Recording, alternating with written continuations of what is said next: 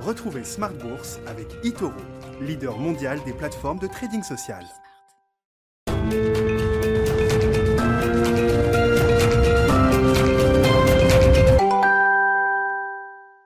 Et c'est reparti pour Smart Bourse, votre double dose quotidienne de marché en direct sur Bismart. Chaque jour à la mi-journée, 12h30, 13h. Et en fin d'après-midi, désormais, la grande édition pendant une heure à partir de 17h. Au sommaire de cette édition ce soir, des marchés euh, européens sur leur marque avec un, CAC 40 qui va euh, terminer cette séance autour de l'équilibre. Au-delà des 6700 points toujours, les investisseurs qui se préparent à un flux de nouvelles intense et important tout au long de la semaine. On aura notamment sur le front de la macro les premières estimations de croissance pour le troisième trimestre aux États-Unis et en zone euro à partir de jeudi. Nous aurons également de premières estimations d'inflation pour la zone euro en fin de semaine, pour le mois d'octobre, bien sûr, hein, une inflation qui sera au global autour de 4,5% sur un an peut-être pour l'inflation allemande spécifiquement au mois d'octobre. Et puis les réunions de banque centrale qui vont reprendre cette semaine avec le Japon, le Canada et la Banque centrale européenne, notamment la BCE qui se réunira ce jeudi à Francfort. Et puis les résultats d'entreprise avec là aussi une semaine intense puisque nous aurons notamment les publications des GAFAM tout au long de la semaine, à commencer par Facebook ce soir après la clôture du marché américain. Facebook qui est dans une situation euh, assez spécifique de fragilité puisque le titre est quasiment en baisse de 20% par rapport à son sommet marqué début septembre. Nous parlerons de ces sujets dans un instant avec nos invités de, de Planète Marché. Donc une semaine clé, vous l'avez compris, pour les investisseurs. Et puis dans le dernier quart d'heure de Smart Bourse ce soir, le quart d'heure thématique, nous parlerons d'investissement à impact avec euh, une industrie qui s'ouvre à ces stratégies à impact, l'industrie de la gestion alternative, autrement dit les hedge funds. Et euh, un hedge fund à impact euh, vient d'arriver sur le marché parisien. Les équipes d'Atlas Responsible Investors seront avec nous dans le dernier quart d'heure. Son fondateur notamment, Quentin Dumortier, sera avec nous en plateau à 17h45.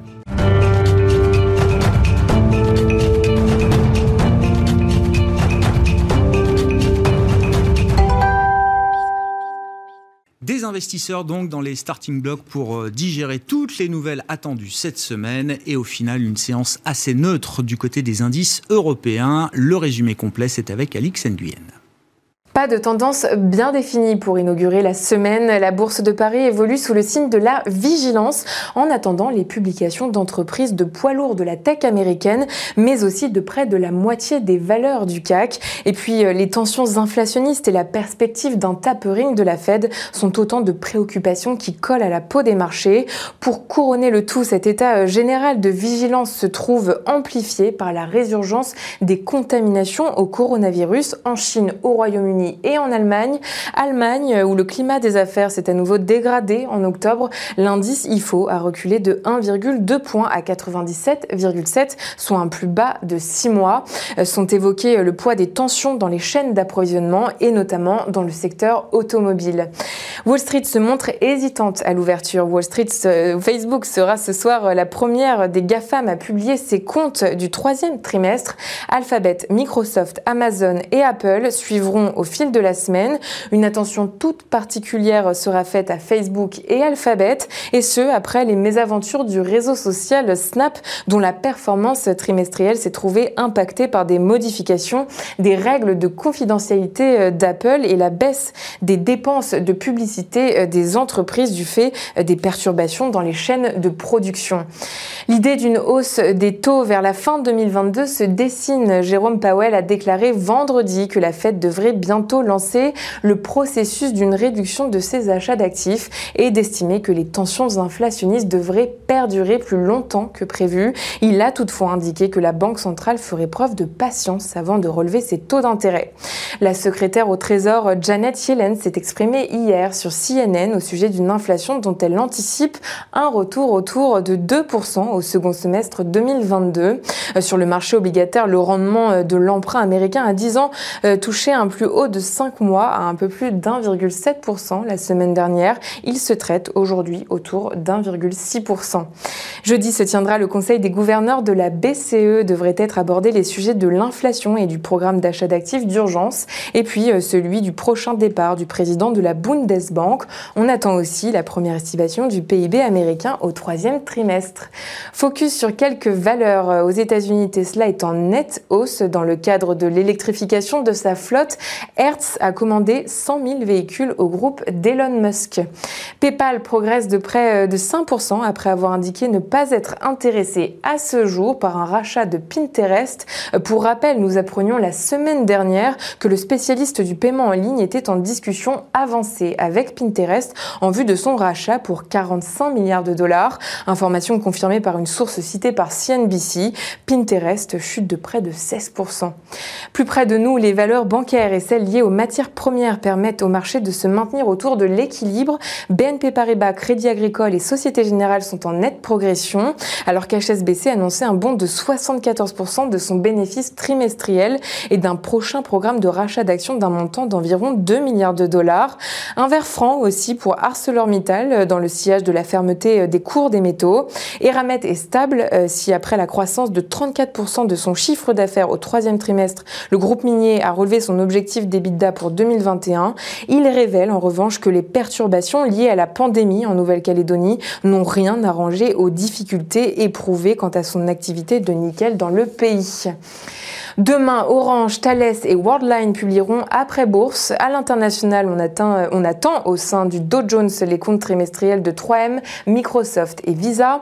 Côté économie, l'agenda sera très américain. À 15h, on prendra connaissance de l'indice S&P Case Chiller des prix immobiliers au mois d'août. Et à 16h tomberont les ventes de logements neufs de septembre, l'indice de confiance du consommateur selon le Conference Board d'octobre et l'enquête manufacturière de la fête de Richmond du même mois. Tendance, mon ami, chaque jour avec Alix Nguyen à 12h30 et 17h dans Smart Bourse sur Bismart.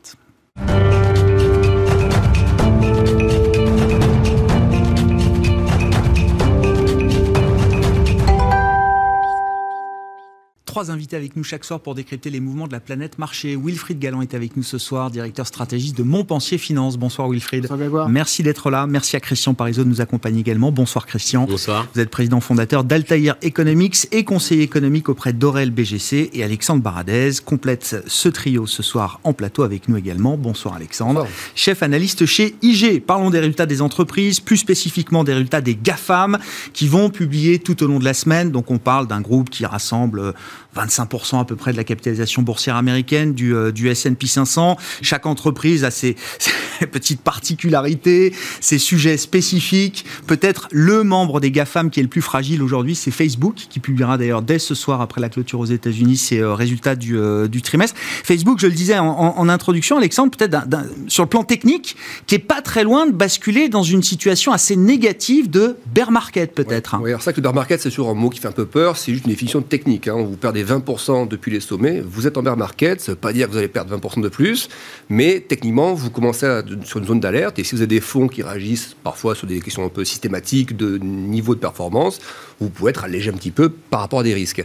Euh, c'est vrai que Facebook, c'est une accumulation de nuages noirs depuis pas mal de temps, mais ça s'est vraiment accéléré là depuis début d'octobre avec tous ces enfin ce témoignage d'abord hein, d'une lanceuse d'alerte, c'était complété par un autre témoignage de lanceur d'alerte, donc ça, ça n'a pas trop plu.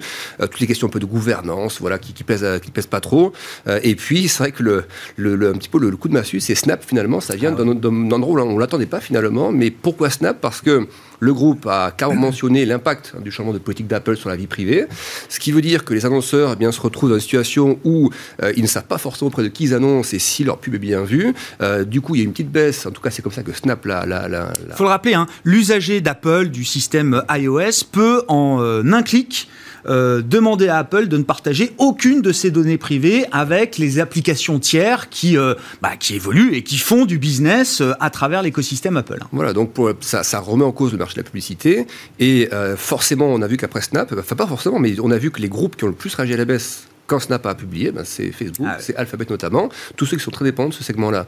Euh, Reste de 5-6% pour Facebook, hein. enfin je veux dire, voilà, c'est significatif. C'est hein. pas une petite baisse, oui, oui, post-market, on se méfie toujours un petit peu des mouvements d'après clôture, mais on sent quand même qu'il y avait quelque chose qui est, qui est passé à ce moment-là. Donc, euh, et, et c'est vrai que le titre n'a pas réussi depuis même plusieurs semaines à trouver de relais à la hausse. On lâche 17% depuis le sommet, et c'est vrai qu'on arrive dans une, un territoire qui est un peu dangereux parce que c'est vrai que les GAFA, bon, vous l'avez dit, ont toutes leurs particularités, mais sur la performance du dernier mois, Facebook c'est moins 10, euh, et face à ça, vous avez des Microsoft à plus 5. Donc, ah. On sait qu'il y a quand même des, des, thématiques un peu ETF aussi, sectorielles, GAFAM. Euh, ça, ça, marche souvent en bloc. Là, ça commence à se désynchroniser un petit peu. Ça se fissure. Voilà, ça se fissure. Donc, c'est à, ouais, à surveiller. Et donc, oui, même Tesla devient aujourd'hui la cinquième capitalisation boursière américaine à plus de 950 milliards de dollars. Ils vont, ils vont arriver au One Trillion Dollar Club, alors que Facebook s'en éloigne un peu plus. et puis, le, bruit est très positif sur Tesla. C'est-à-dire qu'à la fois sur le marché européen, sur des contrats, vous l'avez dit dans vos titres, qui ont été passés récemment.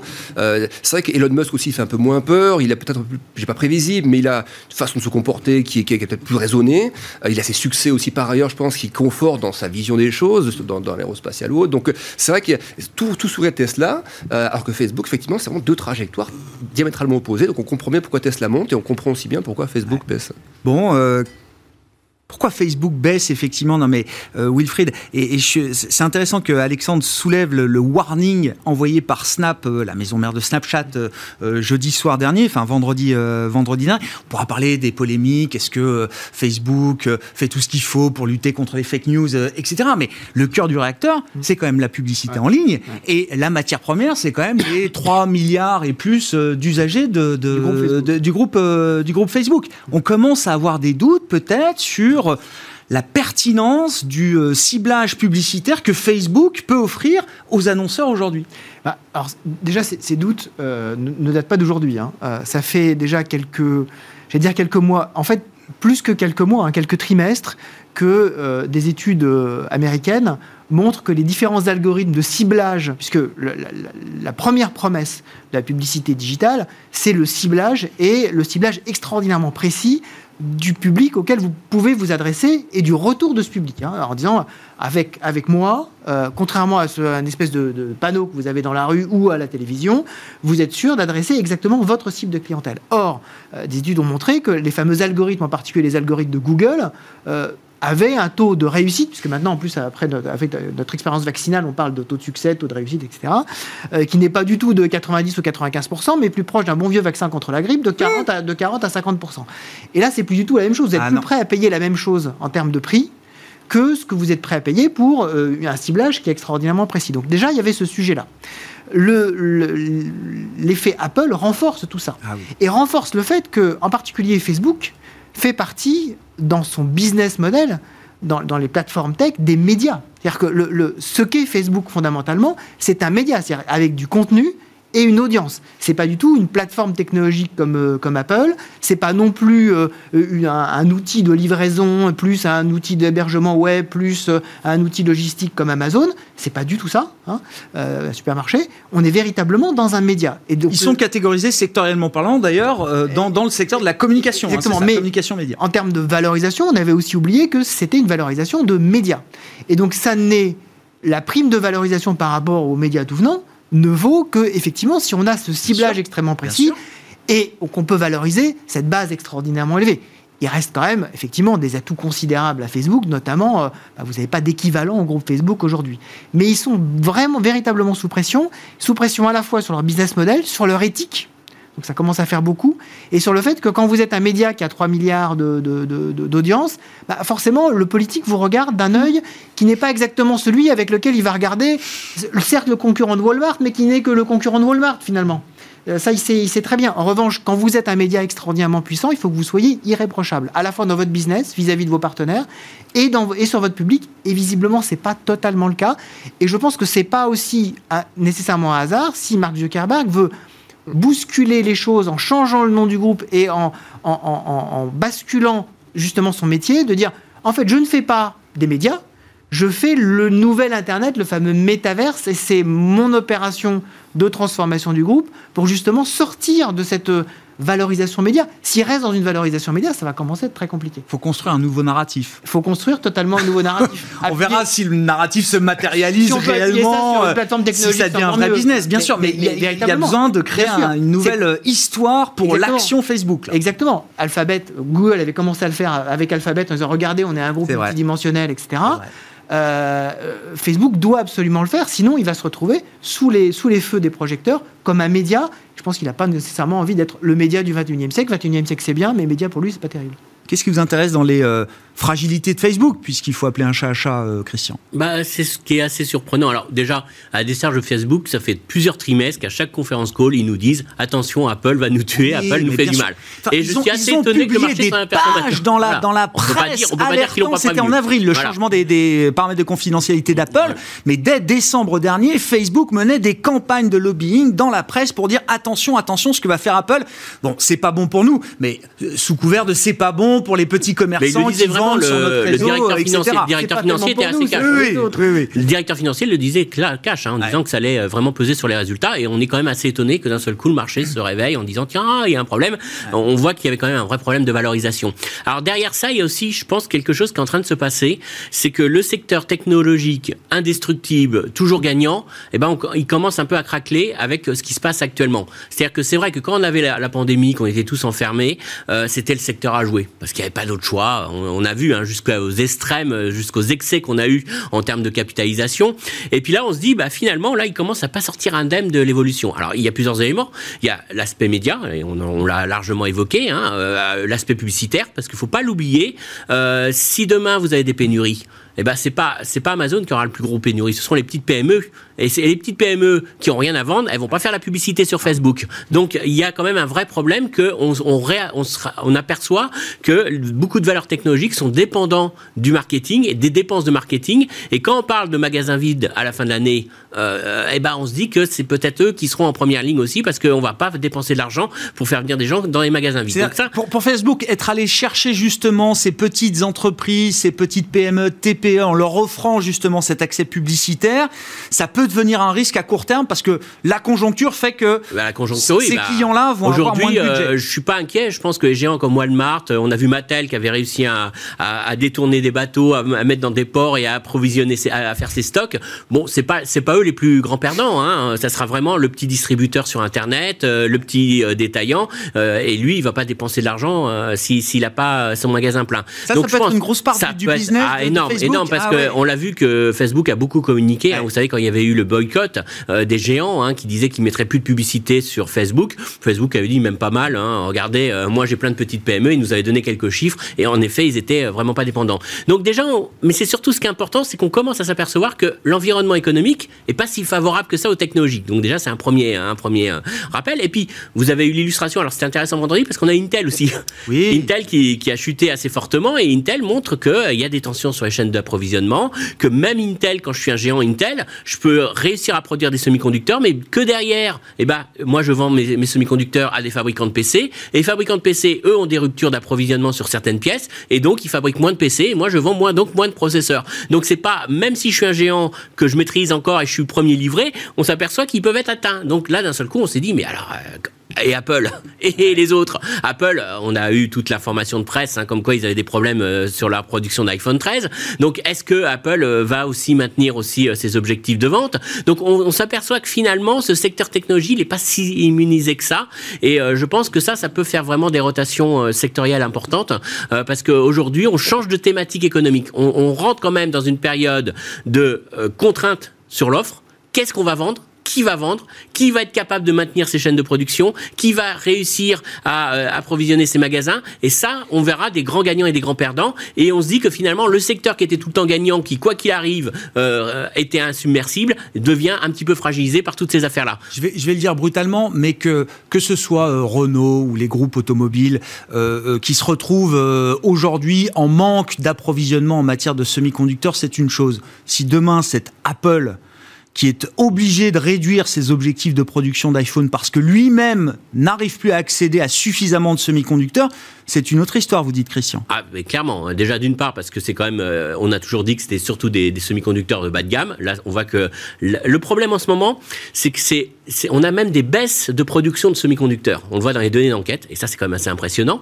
Pourquoi? Parce que c'est en amont de la chaîne. C'est euh, au niveau des plaquettes de silicone qu'il y a des manques, Ouais. qu'il y a des problèmes de production au Japon. Enfin, En gros, c'est une désorganisation totale de la chaîne de production. Et donc, finalement, je vous dirais, la clé, c'est tous ceux qui produisent en Asie. Hmm. Et aujourd'hui, vous pouvez pas dire qu'il n'y aura pas une société qui sera pas atteinte. Alors, je je suis pas inquiet pour Apple, on est d'accord. Ça sera sûrement le moins impacté de tous. Oui. Euh, et euh, je pense qu'il peut même gagner des parts de marché dans les smartphones parce que je pense que un petit concurrent chinois sera Il beaucoup sera plus. servi avant. Apple sera servi avant les autres. Faut, faut être honnête. C'est le meilleur client du monde. Voilà. On est d'accord là-dessus. On va pas pleurer. Hein. Mais euh, en tout cas, ça montre bien à quel point il y a une désorganisation. Donc maintenant, c'est vrai que ça peut faire des rotations sectorielles importantes parce que je vous prends juste une petite idée euh, et on le voit un petit peu. Aujourd'hui, vous vous dites bah, finalement, je vais peut-être laisser les technologies, je vais peut-être aller sur l'énergie, où on a quand même une belle hausse des prix qui n'arrête pas. Alors, euh, jusqu'où on va aller? Et puis, je vais peut-être aller sur les bancaires, parce qu'il y aura peut-être une remontée des taux longs, euh, on a des banquiers centraux qui changent un peu de fusil d'épaule. Donc, ça, voilà, donc ça peut faire des vraies rotations sectorielles. Donc, attention, parce que là, cette publication-là, cette semaine, ça sera soit on confirme qu'il y a un problème dans les techs, soit ils s'en sortent bien. Mais en tout cas, là, ça sera un élément important, à mon avis, pour les rotations sectorielles dans les prochaines semaines.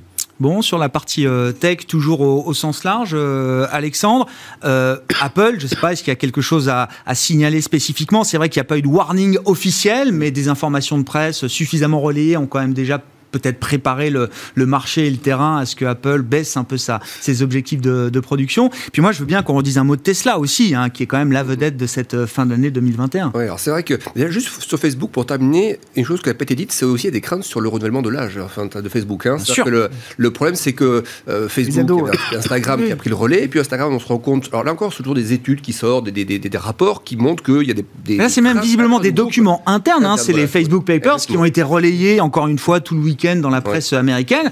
Il y a de moins en moins de jeunes qui s'inscrivent. Les jeunes qui sont présents consomment de moins en moins, partagent de moins en moins leur moment de vie euh, sur Facebook, qui est un média, comme le rappelait Wilfried. Instagram a pris le relais, mais euh, apparemment le potentiel de croissance d'Instagram serait aussi en train de plafonner. Et effectivement, il y a TikTok qui prend des parts de marché là, derrière. Donc il y a tout le problème du rajeunissement, et ça, ça touche toutes les boîtes. Hein. C'est des problématiques historiques de comment on garde nos clients, on en acquiert de nouveau, les banques ont les mêmes problèmes ou autres. Mais pour Facebook, bah, ça va s'ajouter à ça. Euh, après, c'est vrai que sur Apple, c'est un peu l'histoire de, de, Pierre et le loup. C'est-à-dire qu'Apple, j'ai pas souvenir quasiment avant chaque publication qu'il n'y ait pas eu un rapport de l'agence Nikkei au Japon qui nous expliquer attention, que, attention que attention, problème sur il y aura plus d'iPhone. Et ça, depuis que je fais l'analyse, quasiment avant chaque publication, il y a un rapport de l'agence Nikkei qui va nous alerter. Et donc, au bout d'un moment, on se dit bon, oui, un rapport de plus. Euh, sauf qu'effectivement, là, les problématiques, on les voit quand même toutes se faire. On voit l'impact que ça a au niveau des, des, des, des chaînes d'approvisionnement. Et c'est sûr qu'on se dit, est-ce que les, les, on voit bien que les, les gros constructeurs euh, européens, les, constructeurs allemands, alors c'est pas tout à fait la même chose, mais sont touchés aussi. Ça même la, les cadres de la construction automobile en Europe sont touchés. Donc pourquoi ne, le seraient, ne seraient pas les cadres de la production tech euh, américaine, par exemple? Donc c'est sûr que cette fois-ci, il y a un, petit doute euh, qui, qui, est quand même permis. Après, Apple, c'est vrai que c'est, il n'y a pas de que du hardware, il y a beaucoup de, de services ou autres. Donc c'est ça, je pense que même s'il y a une mauvaise surprise sur Apple, normalement, ça peut faire des vagues, hein. ça peut faire un peu de vol, effectivement, au moment où il y a en plus des questions un peu de rotation, avec les taux qui montent, ceux qui veulent mettre un plus de value, voire deep value, etc. Pourquoi pas C'est moins sur Apple, je serais inquiet encore une fois, parce qu'ils ont une stratégie euh, hmm. diversifiée qui, est, qui, est, qui, a fait ses preuves, qui, qui est bien réussie. Donc euh, j'ai pas de, de, crainte spécifique sur Apple. J'ai quand même des questions sur euh, Microsoft finalement. Alors pourquoi ah. Microsoft? Pas parce que je pense, parce que tout va bien en fait Microsoft, que c'est un groupe qui vaut quand même très cher et surtout que graphiquement, c'est ça qui c'est juste un aspect graphique. Ça graphique qui a Amazon, ça latéralise, ça consolide. Euh, Facebook, ça corrige. Euh, Tesla, ça connu des phases. Microsoft, c'est une régularité horlogère, beaucoup de buyback aussi, donc à ses rachats d'actions. Et là, c'est vrai qu'on a la fenêtre où il n'y a pas de buyback comme à chaque publication de résultats. Et pour autant, c'est justement, le titre tient beaucoup, mais à une trajectoire qui est tellement verticale, en fait, boursièrement parlant, qu'on se dit, bon, euh, ça peut tenir, ça peut tenir, mais à un moment donné, les cours de bourse, normalement, la plupart des gros cours, quand ça monte très de manière exponentielle, il y a toujours une phase un peu de distribution minimum. Et là, ça, on ne la voit pas arriver sur, sur, sur Microsoft. Donc, c'est plus essayer de devancer les choses en disant qu'est-ce qui, à un moment donné, pourrait faire que, sur une valeur qui est vraiment exponentielle, on commence à avoir des phases un peu plus distribuantes. Moi, je pense que Microsoft, euh, Microsoft profite d'arbitrage euh, assez favorable parce que Microsoft, c'est toute l'informatique dématérialisée, mm. c'est essentiellement concentré sur les entreprises qui investissent en masse en ce moment et qui continuent d'investir. Mmh. Donc c'est beaucoup moins volatile aujourd'hui. Quoi qu'on en veut, on est obligé de développer son informatique dématérialisée. Donc on peut pas s'arrêter aujourd'hui du jour au lendemain. Euh, il y a la Xbox qui va sortir en fin d'année sur la partie consumer. Franchement, c'est une belle boîte. Enfin, je pense qu'il y a, Ils s'affranchissent des sujets polémiques Ouais, autour des réseaux surtout- sociaux. surtout si vous avez une- si vous devez mettre X% dans les techs, vous êtes obligé, à mon avis, de repondérer Microsoft. Donc, je pense qu'il justement, c'est plus un signal de faiblesse des techs pour moi la performance de Mm. Microsoft, parce qu'aujourd'hui, les gérants, ils, ils mettent sur la valeur la plus solide des techs. Donc, ça veut dire qu'il y a quand même une petite perte de confiance dans les techs. Donc, moi, j'interpréterais plutôt comme des arbitrages. C'est la valeur refuge au sein des GAFAM, Voilà.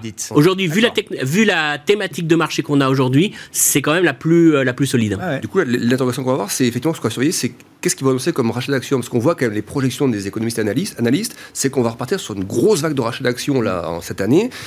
Est-ce que ce sera au rendez-vous? Voilà. Parce que là, c'est vrai que le gros moteur des techs, ça a quand même été, qu'on mettait les techs avec ou sans buyback, c'est quand même pas la même chose. Donc la notion aussi de moteur euh, mécanique des rachats d'actions euh, est un élément de soutien important. Je rappelle, hein, là aussi, signe des temps, mais aujourd'hui, Apple et Microsoft sont les deux entreprises qui versent le plus de dividendes en, en montant chaque trimestre ou chaque année euh, à leurs euh, actionnaires. Et je parle même pas des rachats d'actions euh, qui sont évidemment monstrueux là aussi. Bon, encore une fois, sur les techs, moi, je voulais bien qu'on parle de Tesla aussi. euh, Ça fait tellement là. oui, non, mais le, le- le truc de Tesla, ce qui est intéressant, et, il y a 15 jours, le patron de Volkswagen, alors Volkswagen qui va publier aussi cette semaine, Herbert Diess, qui est complètement, mais obnubilé par le modèle industriel développé par Elon Musk, à tel point que euh, réunit ses 200 cadres euh, top exécutifs pour les, motiver un peu. À qui il fait appel?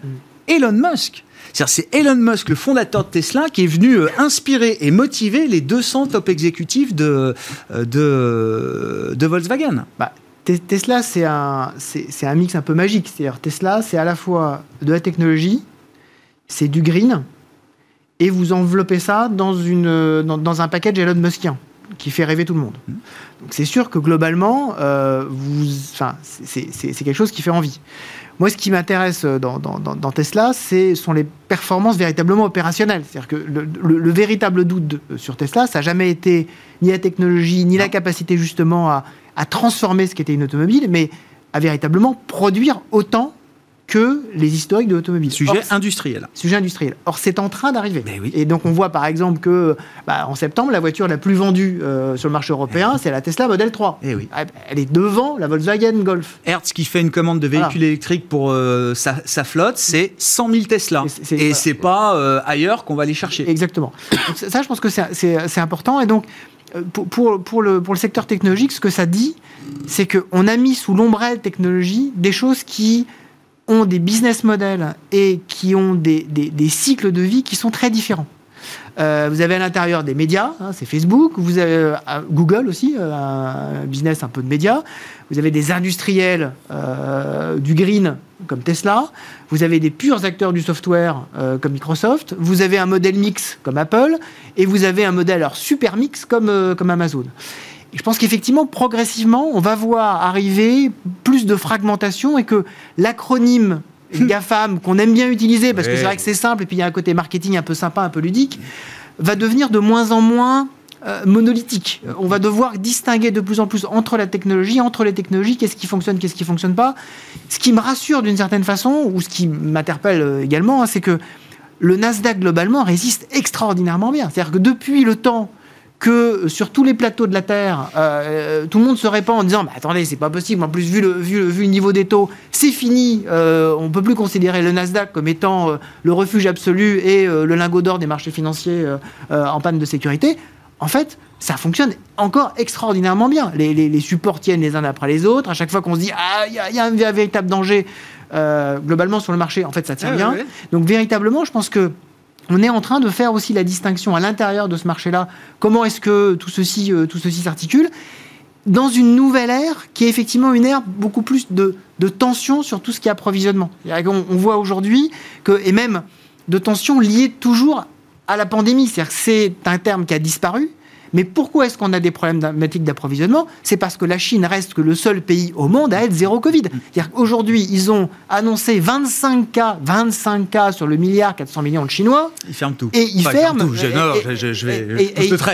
et- ils ferment des, euh, des, des- des zones, des régions, etc. Et des usines qui peuvent fermer, des ports qui peuvent fermer. Et tant qu'on n'est pas sorti de là, tant qu'on n'est pas sorti de, cette, in- sorti de cette incertitude, on va avoir dans les enquêtes d'opinion et Mm. dans les résultats d'entreprise des gens qui vont dire Je ne sais pas parce que mon fournisseur chinois, mon, le port chinois euh, duquel va, va partir les terminaux. Peut-être que demain il sera à l'arrêt. Exactement. Et quand on regarde, par exemple, les, les- les délais, pourquoi est-ce qu'il y a des délais? Il y a des gens qui ont fait des, des études sur, euh, effectivement, où se situent les différents délais. Et les différents, dé- les différents délais, ils se situent à la fois à la production, Ouais. ça c'est vrai, mais ils se situent dans tout ce qui est logistique, transport, à la fois ferroviaire, routier euh, et, et portuaire, essentiellement jusqu'au port chinois et après, effectivement, jusqu'au port, euh, jusqu'au port occidental. Jusqu'au dernier kilomètre, c'est un problème. Voilà, c'est- un problème. Mais si on n'a pas ça, si on ne règle pas à un moment donné le- la problématique chinoise du zéro Covid, on va vivre dans ce monde-là et donc même les technologies vont devoir s'ad- s'adapter. Et, et jusqu'au JO de Pékin euh, d'hiver de février, il n'y a pas de raison que la stratégie Ah, sanitaire de la Chine change. hein. Je pense Change, qu'il hein. n'y a, aucune raison. La, la- la seule raison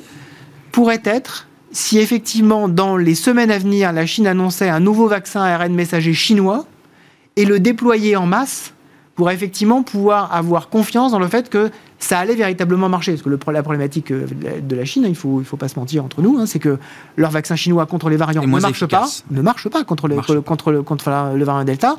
Et donc, pour ne pas montrer qu'il ne marche pas et qu'ils ont besoin de la technologie occidentale, la seule autre solution, c'est le zéro Covid. Donc, tant qu'on n'a pas une alternative, on va rester là-dedans. Je reviens au problème d'approvisionnement. Non, non, Christian, parlez-nous de Tesla, parce que, encore une fois, un truc qui fascine le patron de Volkswagen, mais il faut l'expliquer. Mm. C'est, il est fasciné par la gestion de la pénurie de semi-conducteurs par Tesla. Il explique à ses équipes. Alors, il y a une couche logicielle tellement performante chez Tesla que, en fonction de là où ils peuvent s'approvisionner en semi-conducteurs, toutes les puces ne se valent pas, euh, de ce que je comprends évidemment. Ils ont un logiciel qui leur permet de passer d'un type de semi-conducteur à l'autre en permanence. Ce qui font qu'ils ont une agilité, une flexibilité qui leur permet d'aller chercher justement les semi-conducteurs disponibles là où ils sont. Bah, c'est c'est une bonne illustration Tesla parce que je pense qu'on a tous été euh, à toujours raisonner en termes de demande. C'est-à-dire qu'on allait voir un chef d'entreprise, on lui disait mais quel est votre marché? Quelle sera votre demande? Et puis après vous produisez, hein, on, on regarde pas. Et là maintenant, avec cette crise du Covid et cette sortie de crise, il faut qu'on revoie notre modèle et il faut qu'on raisonne en termes d'offres. Et il faut qu'on revoie maintenant qui a les chaînes de production flexibles, qui peut s'approvisionner chez l'un ou chez l'autre, et qui n'est pas dépendant à 100% d'un fournisseur asiatique qui lui fait ses puces sur mesure. Et donc maintenant, il va y avoir une prime, et ça, ça va être très compliqué pour les géants, parce qu'aujourd'hui, très clairement, au sein d'un même secteur, vous allez avoir des différences en fonction de la capacité qu'auront eu les entreprises à s'adapter. Et Tesla, c'est l'exemple même. Parce que Tesla, c'est d'abord avant tout un logiciel, un logiciel de bord. Et euh, Tesla a toujours voulu avoir les dernières puces euh, sur le marché, les plus performantes Les dernières technologies. technologie en Ouais. termes de puces, parce que c'est un ordinateur euh, sur roue, et donc il fallait montrer qu'il y avait un une puissance de calcul. Alors que les autres constructeurs, ils disaient, bah moi, vous me mettez une petite puce qui va faire le chauffage, qui va faire ci, je m'en moque, hein. Et puis vous voyez très clairement le retard qu'ils ont en logiciel par rapport à Tesla. Et donc Tesla a tout de suite raisonné ne pas dépendre d'une technologie, sachant que ça allait évoluer. Et ça, c'est la grande force. Faut le reconnaître, la grande force de Tesla, avant tout, c'est le logiciel. Parce qu'avec la même batterie, les mêmes quantités de batterie, les mêmes batteries, vous n'avez pas du tout la même consommation d'énergie. Et ça, c'est le logiciel qui régule super bien la charge et l'utilisation euh, des batteries dans une voiture Tesla. Et donc ça, c'est vraiment une force. Et ça, c'est, je pense que ça, ça, ça vient du côté euh, très clairement de la Californie. Ça vient qu'on a pris le problème à l'envers des, constructeurs automobiles. Les constructeurs automobiles, eux, ils font euh, d'abord les essieux, les, les roues, les- le moteur. Eux, ils sont partis du logiciel et après on fera, on fera le, la voiture. Et ça, c'est pour ça que c'est pour moi aussi une SS2I. C'est une société de, de services. Oui, mais ça devient un avantage Et, et là, euh, par contre, considérable on dans a, une phase on a de une tension et de comme ça. comme que notre crise nous fait réserver, nous fait raisonner différemment.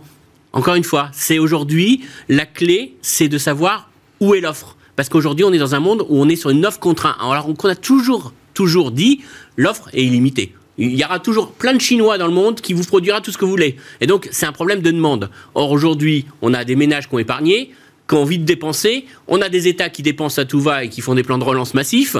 Donc, c'est pas un problème de demande, c'est un problème d'offre. Et c'est là où je pense qu'il y a un vrai problème.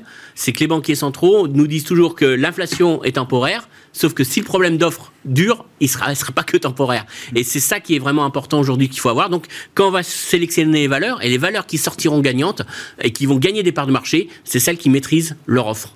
Le problème de l'offre aujourd'hui ou du déséquilibre offre-demande, il est aussi lié en partie à une demande exceptionnelle, euh, Christian. On est d'accord quand même. Il est lié à une demande exceptionnelle parce qu'on n'a pas pour des biens notamment. on n'a pas pu voyager, donc on a consommé beaucoup plus de biens que de services. Donc il y a eu une déformation du panier de consommation euh, des ménages. On a préservé le pouvoir d'achat des ménages, donc ça, ça joue. Ça, je, je le reconnais. Mais euh, on voit aujourd'hui que dans les 6, entre 6 à 9 mois, parce qu'ils vont gagner des parts de marché. C'est-à-dire que si derrière vous appelez Mattel, que vous avez vraiment bien joué et que vous avez vraiment vos stocks qui sont prêts pour Noël, eh ben je peux vous dire que vous allez bien bien cartonner aux ventes de Noël par rapport à vos concurrents. Donc vous allez gagner des parts de marché. Alors peut-être qu'elles sont pas durables indéfiniment, mais c'est quand même un vrai coup que vous faites euh, en termes de, de parts de marché. Donc derrière il y aura vraiment des, des éléments de oui ça fait la différence. Ça, ça, crée des écarts. Dans les 6 à 9 mois, ça sera pas seulement répondre à la demande, ce sera de garder et voir euh, prendre des parts de marché aux, aux autres grâce à l'optimisation de sa chaîne de production. Et puis dernier élément ça va complètement remettre à plat les chaînes de production des industriels. Parce que je pense que cette crise, ils vont s'en souvenir. Hein. Je pense que vous pouvez parler aux constructeurs automobiles et les constructeurs automobiles ont compris qu'avoir un seul fournisseur en Asie, c'est pas bien.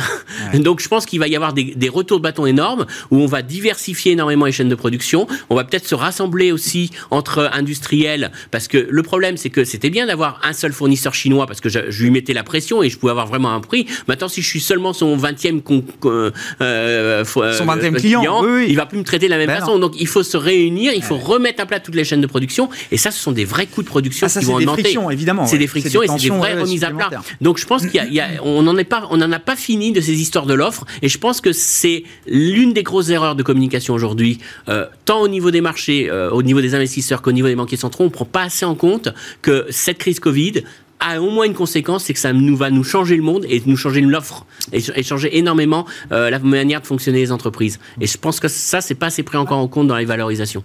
Bon, Christian a ouvert euh, la boîte ah, C'était parfait. Non, mais il nous reste moins de 10 minutes pour euh, dire un mot. Bon, la séquence reprend. Donc, euh, Japon, eh Canada, Brésil, BCE, Fed la semaine prochaine. Alexandre, là, qu'est-ce qu'il va falloir suivre dans les discours de, de Banque centrale? Alors, c'est vrai que Christian l'a dit. C'est vrai que le, alors, les banquiers centraux ne diront jamais. Fait, les derniers mots, c'est on ne peut rien. En gros, on ne peut rien faire contre un problème de, de un choc, un choc de, trop de, enfin, pas assez d'offres et, de la demande. par contre, même si on ne le dit pas tel quel, on peut, on peut avoir un discours qui évolue quand même en étant un peu plus faucon. C'était clairement le cas de Jérôme Powell vendredi dernier. Ces mots été euh, cette fois-ci bien clairs. Assez logique parce que c'est le début du tapering euh, au mois de novembre, donc il faut bien préparer le terrain et les esprits à cela. Euh, même si le marché, pour l'instant, reste quand même globalement confiant. C'est-à-dire que ses propos étaient bien au quiche, hein, comme ça qu'on peut les appeler, assez faucons. il a bien dit que l'inflation était largement au-dessus, enfin pas largement, était bien au-dessus de, l'objectif, euh, qu'on allait avoir ces, ces, prix qui allaient rester une bonne partie du premier semestre 2022. C'est plutôt fin 2022, enfin second semestre que ça allait commencer à décroître. Donc le, transitoire, tout de suite, là, il prend, il prend 2-3 trimestres de plus, le transitoire. Donc, c'est meilleur de dire les choses. Les taux bougent pas beaucoup parce que je pense que beaucoup attendent d'avoir des détails sur le pilotage du tapering.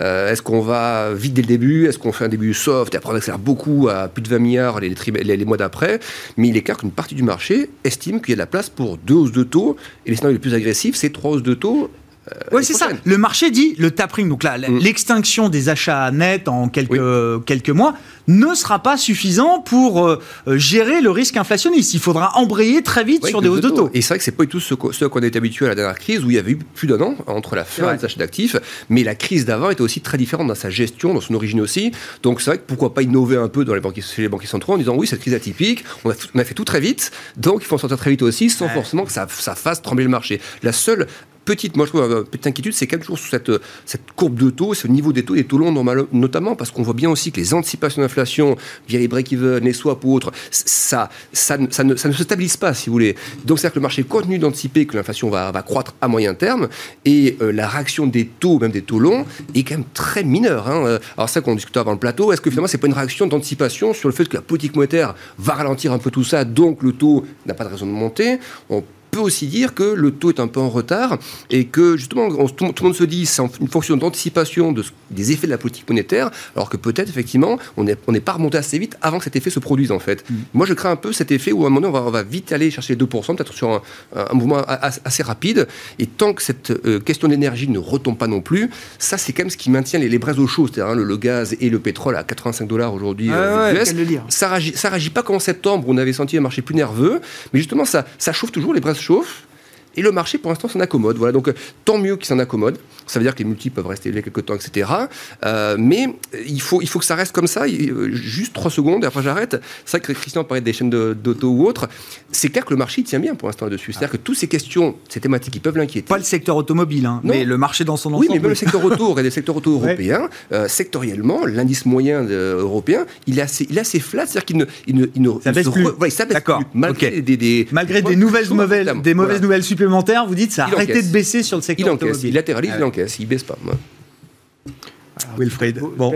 Tellement de choses. Euh, tellement non, mais tactique euh. pour les banques centrales, là. Est-ce qu'il vaut mieux être très agressif tout de suite? Il y a une fenêtre de tir euh, ouverte, il ne faut pas la rater, il faut y aller au maximum. Effectivement, s'il y a une chose dont je suis effectivement très heureux, c'est de ne pas être banquier central. Et donc, et donc qu'à Dieu ne plaise. Et donc, je ne donnerai évidemment absolument aucun conseil là-dessus. non, je, pense que ce qu'on voit, c'est. Si on regarde par exemple le, le, le, modèle de taux neutre qui est utilisé par la Fed, hein, qui est le modèle Lorbar-Williams, euh, c'est un modèle de taux neutre qui, se fonde sur quel est le taux qui euh, est capable de faire bouger le taux de chômage, qui lui-même sera capable de faire bouger l'inflation. Le fameux NERU, le Non-Accelerating Rate of Unemployment. voilà. Aujourd'hui, le taux neutre utilisé par la Fed, hein, c'est zéro. Entre 0 et 0,1. C'est pas du tout 2, 3, 4% comme on, comme on l'entend parfois. Le, taux neutre utilisé par la Fed, il, est, il est disponible, hein, c'est à peu près zéro. Donc ça veut dire que vous, vous, vous avez une prime sur le 10 ans de l'ordre de 160-180 euh, points de base, c'est-à-dire à peu près ce qu'on a aujourd'hui, finalement, on est à peu près dans les, bonnes eaux. Et c'est totalement logique, compte tenu de ce que regarde le marché, qui est qu'est-ce que regarde la Fed pour prendre ses décisions, que le marché nous dise, finalement, en termes de, on est plutôt pas mal, on est plutôt dans la bonne, limite. La véritable question, c'est comment est-ce que les, pressions inflationnistes vont impacter les discours des, des banquiers centraux mmh parce que les discours des banquiers centraux ont une résonance qui est une résonance au-delà de l'économie, au-delà des marchés, qui est une résonance désormais de plus en plus sociale et politique. Donc ça va être de plus en plus dur de dire on ne fait rien. ça va être de plus en plus dur de dire euh, l'inflation est à aux États-Unis 5,4%, peut-être 5,5, 5,6, et je ne fais rien. Donc la question c'est comment est-ce que euh, on va réussir à avoir un, mode d'action qui va dire je fais quelque chose sans casser euh, la dynamique et tout en reconnaissant qu'effectivement, par rapport à des problèmes d'offres, les banquiers centrales, les banquiers centraux ne peuvent strictement rien. Euh, la chose qui est importante, c'est qu'aujourd'hui, les, euh, en particulier la première banque centrale du monde, la banque centrale américaine, est quand même sous une pression politique considérable. Mm. Absolument considérable. le mandat de Jérôme Powell s'achève en février prochain. Et aujourd'hui, on n'a pas de confirmation sur est-ce que Jérôme Powell va être renouvelé ou pas. Euh, ou est-ce qu'il va être changé Non seulement on n'a pas de confirmation, euh, Wilfried, mais toutes les affaires de trading actif des membres euh, du FOMC et de Jérôme Powell, parmi d'autres, mm. font dire même qu'il a peut-être un peu moins de chances que ce qu'on imaginait d'être reconduit dans son second mandat. Il y, a cette espèce de doute qui, qui, surgit, qui, qui rajoute de l'instabilité. Mon sentiment, c'est qu'il n'y a, a, pas le choix et qu'il faudra de toute façon renouveler Jérôme Powell parce que L'alternative qui serait la Brennart, euh, qui est membre du FOMC, qui est encore plus dovish que, que Powell. Euh, Powell est un républicain. Euh, et donc Powell a été, a été validé par le Sénat, 84 voix contre 13. Bon. donc avec une large majorité également républicaine. Vous agitez Lael Brennart, qui a été conseillère économique de Hillary Clinton, hmm. vous agitez le nom Clinton face aux républicains aujourd'hui, vous avez zéro voix au Sénat. Zéro voix. Donc il faudrait compter sur l'intégralité des membres euh, démocrate du Sénat. Compte tenu des fractures aujourd'hui, ça me paraît quand même un risque considérable. Et pour ne pas prendre ce risque, je pense que Jérôme Powell sera, euh, sera renouvelé. Mais on sent qu'il est mal à l'aise également là-dessus. Et donc, euh, c'est son changement de, direction qui est très clair. Je suis totalement d'accord avec ce que, dit, ce que dit Alexandre. Vendredi, ça a été extrêmement net. D'un seul coup, pour la première fois, il a dit oui, ça peut durer beaucoup plus longtemps et oui, il faut être beaucoup plus vigilant. Jusqu'à présent, c'était. voilà. Donc, c'est les mots sont politiques, donc on va rentrer dans une phase beaucoup plus politique jusqu'à ce que, et j'espère très vite, on dise oui, c'est bien Jérôme Powell qui va continuer, et donc vous allez pouvoir vous concentrer sur déjà quelque chose qui n'est pas facile, qui est gérer votre mandat à la Fed. Et je rappelle que la Fed, elle a deux mandats. Hein. Elle a euh, le mandat de, des prix, elle a le mandat euh, d'avoir euh, un, taux de chômage minimum. C'est pas facile. Hein. Donc c'est pour ça que c'est beaucoup plus compliqué en fait pour la Fed que pour la BCE. Finalement, la BCE nous dit bon bah j'ajuste en fonction du taux d'inflation. Puis le taux d'inflation pour la BCE peut toujours dire regardez le sud de l'Europe, le sud de l'Europe, le taux d'inflation il est plutôt largement en dessous de 2. Donc je regarde les gens qui sont fragiles et je m'adapte sur ceux qui sont les plus fragiles. Pour l'instant, pour la BCE, c'est assez simple. La Fed, ce sera plus compliqué. Donc moi, j'attends de voir. Je veux surtout pas de, surtout pas de conseils. Ah Et je pense qu'effectivement, on va commencer à avoir un tapering pour dire je commence. Et puis surtout pas, parce que ce qui a rassuré aussi les marchés, c'est qu'il nous a dit surtout pas de hausse de taux. En tout cas, pas tout de suite.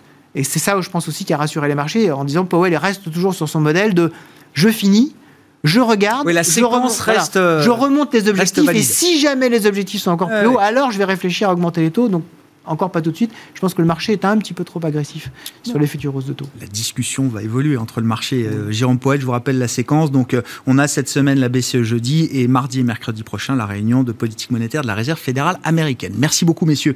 Merci d'avoir été euh, avec nous pour cette discussion de marché en plateau. Wilfried Galland, directeur stratégiste de Montpensier Finance, Christian Parizeau, président d'Altair Economics et conseiller économique d'Orel BGC, et Alexandre Baradez, chef analyste chez IG, qui étaient les invités de Planète Marché ce soir.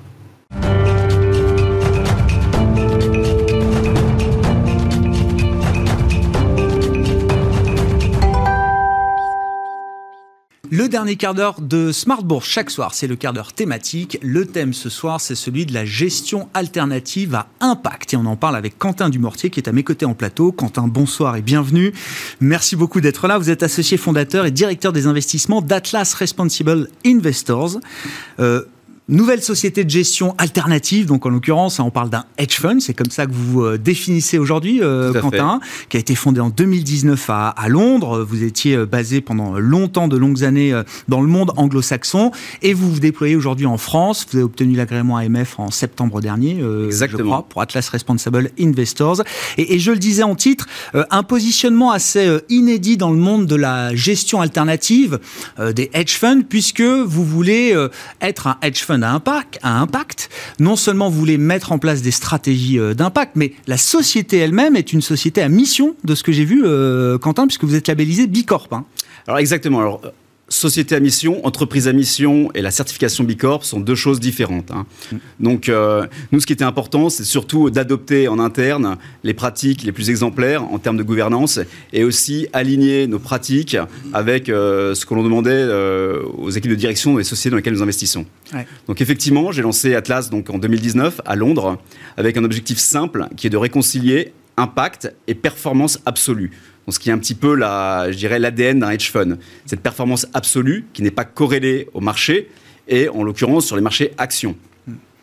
Donc on sait qu'aujourd'hui, on peut avoir de l'impact dans le monde des alternatifs, en private equity, en venture capital, mais effectivement, c'est beaucoup plus rare de retrouver de telles stratégies dans le monde des alternatifs dits liquides, comme les hedge funds. avec des stratégies emblématiques comme le long short, et c'est une des stratégies que vous développez. On va y venir, mais comment est-ce que, euh, comment est né justement ce, positionnement? Vous connaissez très bien cette industrie des, hedge funds liquides euh, dans le monde des, des marchés cotés, euh, Quentin, et c'est vrai que cette industrie jusqu'à présent s'embarrassait assez peu de cette euh, grande histoire ESG, euh, ISR, euh, impact. Qu'est-ce qui vous a fait dire qu'il y avait quand même une offre à remplir de, ce point de vue-là?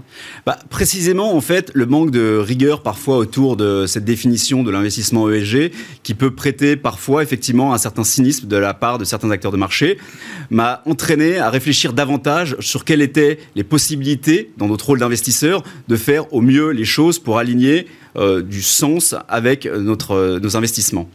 Et donc effectivement, on voit il y a autant de stratégies euh, responsables qu'il y a de gérants, parfois avec des, des- critères euh, qui sont euh, opposés les uns les autres. La mesure d'impact, les critères ESG sont souvent très difficiles à définir.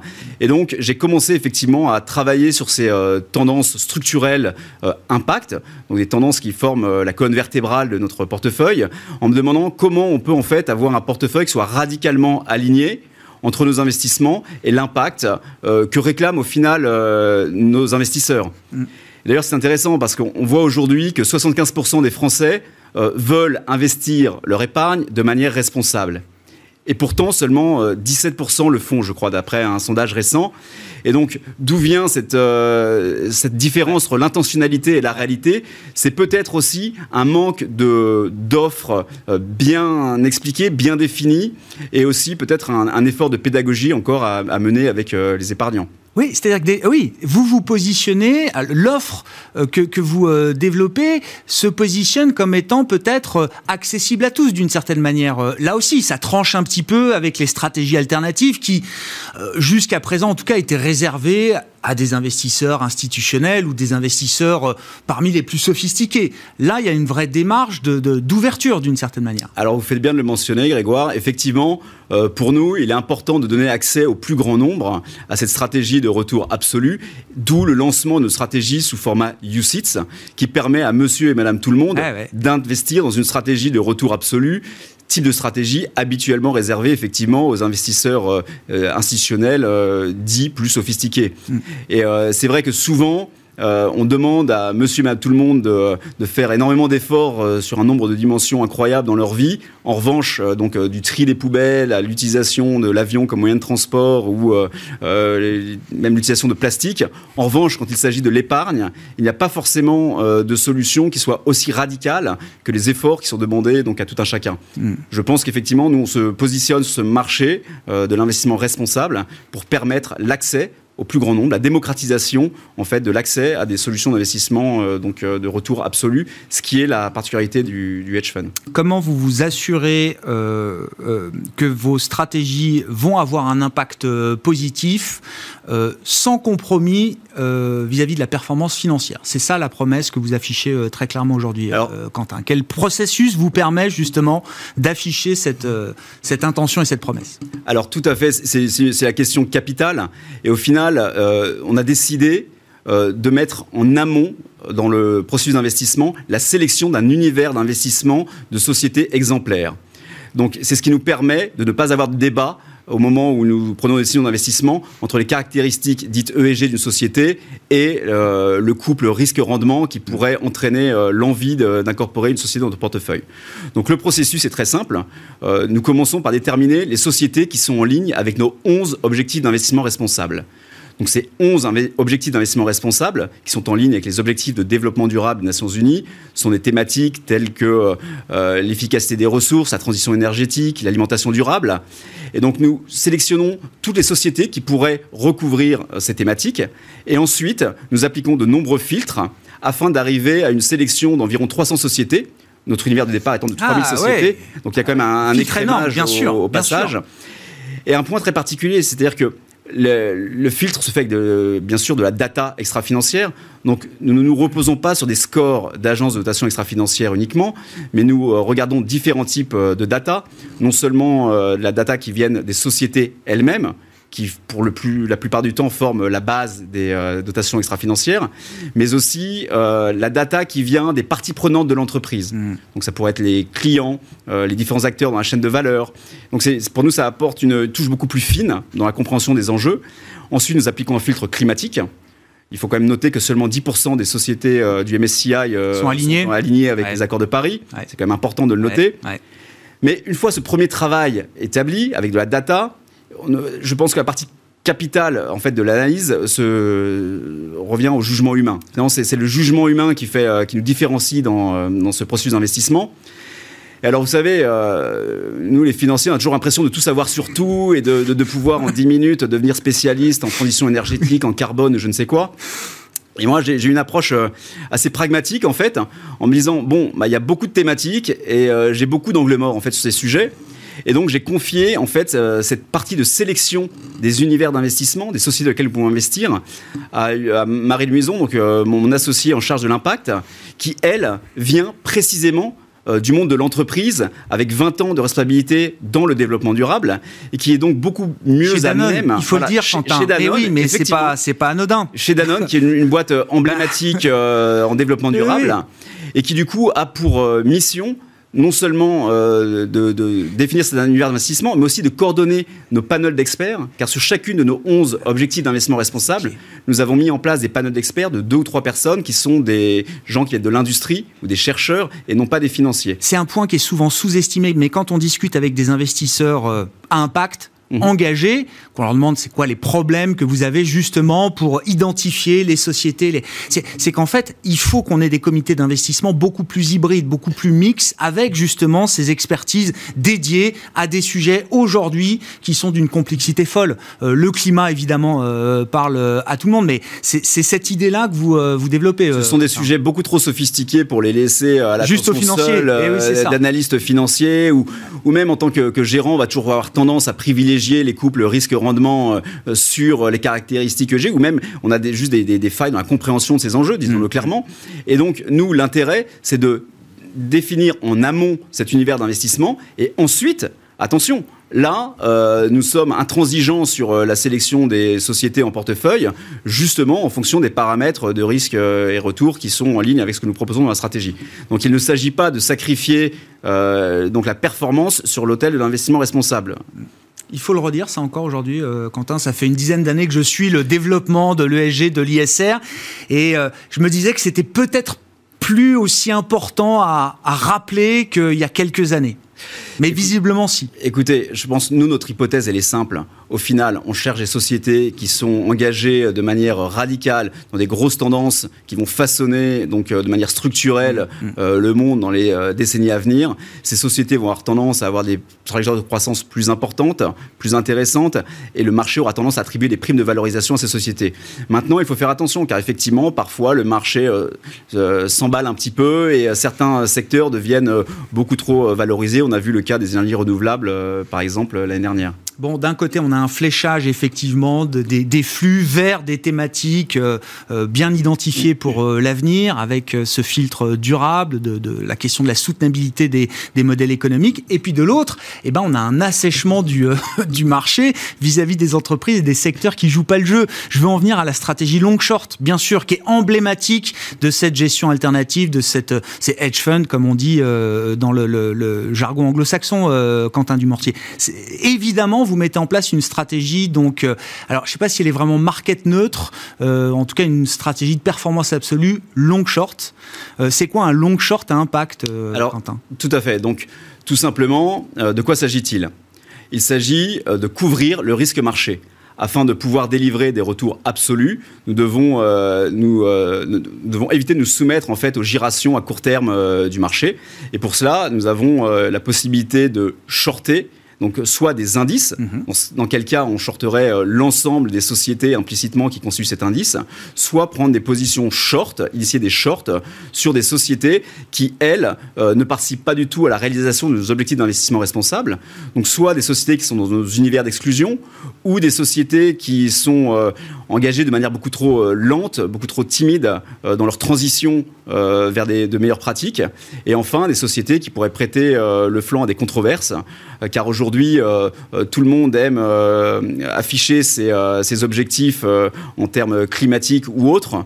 il faut remarquer que parfois il y a un, gros écart entre ce qu'annoncent les équipes dirigeantes et ce qu'elles réalisent. Et on pense que le marché est de moins en moins dupe. Et donc pour nous, c'est effectivement une source de short intéressante. Oui, vous dites, alors bon, c'est vrai qu'il faut toujours avoir en tête que dans une stratégie long short, le short a un aspect de couverture euh, important, mais vous dites, euh, on est dans une phase où ne plus investir n'est peut-être plus suffisant. Il faut que le marché, d'une certaine manière, mette la pression un peu plus euh, durement sur certaines entreprises qui ne jouent pas le jeu, pour dire les choses. Exactement. Pour nous, c'est vraiment en fait. Il n'y a pas d'état d'âme par rapport à ça. Ça participe de l'activisme. Euh, C'est-à-dire qu'en fait, pour nous, euh, c'est un moyen effectivement euh, de mettre de la pression sur les équipes dirigeantes des sociétés dans lesquelles nous initions des shorts.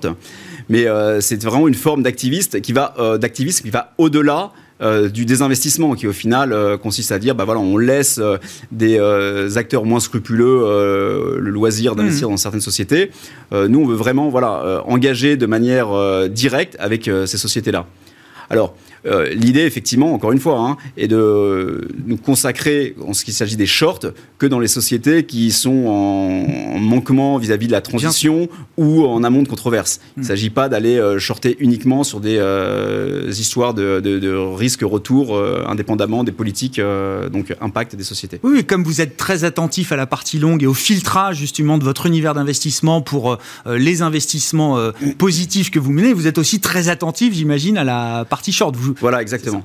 Exactement.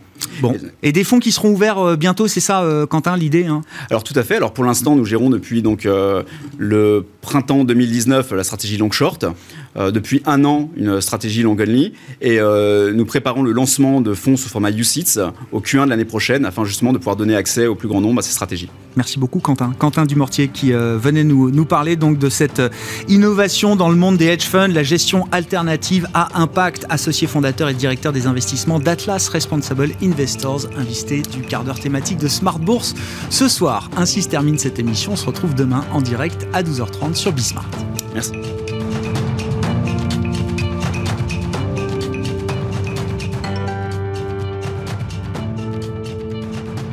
C'était Smart Bourse avec eToro, leader mondial des plateformes de trading social.